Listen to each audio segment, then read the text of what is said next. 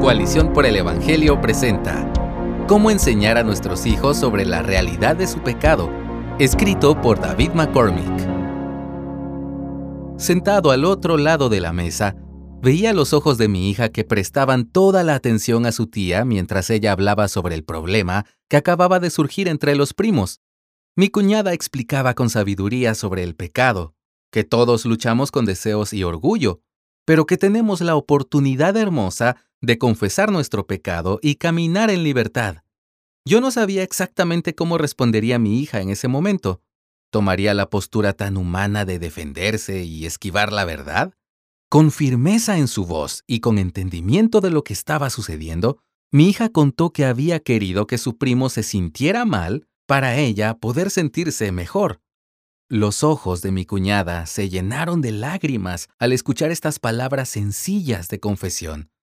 Poniendo pausa a la reunión, mi cuñada expresó cuán movida y agradecida estaba al escuchar que su pequeña sobrina no se defendía, sino que exponía los deseos egoístas que luchan dentro de ella. Ese día, el deseo clandestino de mi hija de buscar ser mejor que otros para sentirse aprobada y amada se convirtió en una confesión libertadora. ¿Cómo podemos ayudar a nuestros hijos a reconocer la realidad de sus pecados y la necesidad que tienen de Cristo? Las siguientes son algunas lecciones que he aprendido y busco aplicar en la crianza. Número 1. Enseñemos la raíz de los conflictos. La carta de Santiago contiene una de las joyas más grandes que Dios me ha dado en mi rol como papá. En el capítulo 4, versos del 1 al 4, puedes leer las siguientes palabras. ¿De dónde vienen las guerras y los conflictos entre ustedes? ¿No vienen de las pasiones que combaten en sus miembros? Ustedes codician y no tienen. Por eso cometen homicidio. Son envidiosos y no pueden obtener. Por eso combaten y hacen guerra. No tienen porque no piden. Piden y no reciben. Porque piden con malos propósitos para gastarlo en sus placeres. Como padre, este pasaje me enseña que las peleas que tienen mis hijas entre ellas o con sus primos o amigos tienen su raíz en deseos egoístas no logrados. Al mismo tiempo, me recuerda que todo deseo puede encontrar su satisfacción plena y debida en la relación con nuestro Padre Celestial. Con mis hijas hemos hablado a profundidad sobre este pasaje con la intención de que conozcan las raíces de sus peleas. Además, este pasaje ofrece un camino a seguir para entender los movimientos subterráneos que impulsan su conducta. Es importante que nuestros hijos entiendan que la razón por la cual pelean, mienten, roban e insultan no es porque son niños que necesitan crecer, sino porque son pecadores que necesitan salvación. Cuando tienen un lenguaje que les permite articular en sus mentes el concepto del pecado, ganan más capacidad de identificar el pecado en sus corazones y forma de actuar de modo que puedan contrastarlo con el único hombre que nunca pecó, Jesucristo. Número 2. Usemos nuestro testimonio. Nuestro deber es enseñar y orientar a nuestros hijos con lenguaje y conceptos que les ayuden a entender las verdades bíblicas. Sin embargo, debemos recordar que no podremos convencerlos de su pecado ni revelarles su necesidad de salvación. Como padres, debemos caminar en una línea delgada de acción, reconociendo que no somos el Espíritu Santo. El terreno de la salvación es demasiado sagrado para nosotros.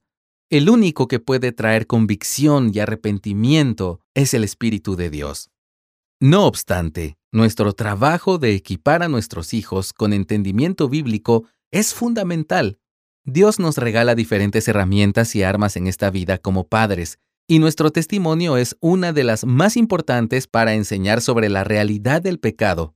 Mi testimonio no se reduce a mi historia de conversión y a las locuras que hice como adolescente.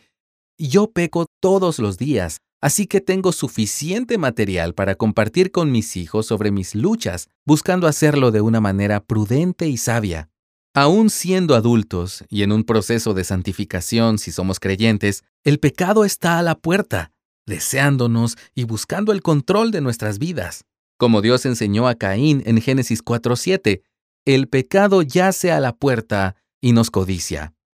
Cuando entendemos la realidad del pecado en nuestras vidas, podemos usar nuestro testimonio para enseñar a nuestros hijos de una forma personal y poderosa.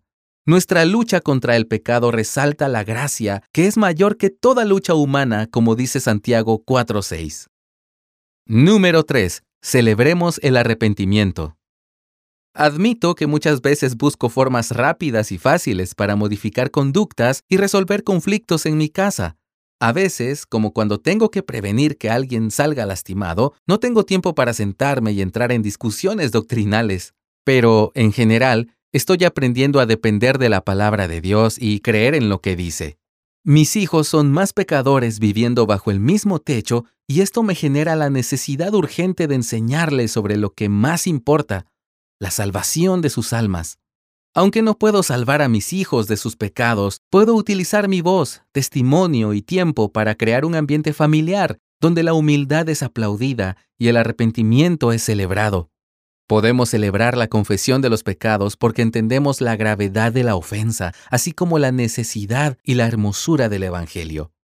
Si nuestros hijos no tienen palabras para nombrar su pecado o no entienden qué es, tampoco podrán entender la urgencia y la belleza de la gracia de Dios en Cristo. Con este entendimiento, podemos interactuar con nuestros hijos no como jueces o fiscales, expertos en señalar y sentenciar, sino como padres que quieren alentarlos a la fe.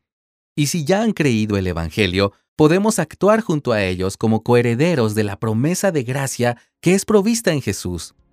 Nuestra batalla en nuestras casas no es contra nuestros hijos, sino a su lado, como otros pecadores que necesitan crecer a imagen de Cristo. Gracias por escucharnos. Si deseas más recursos como este, visita coaliciónporelevangelio.org.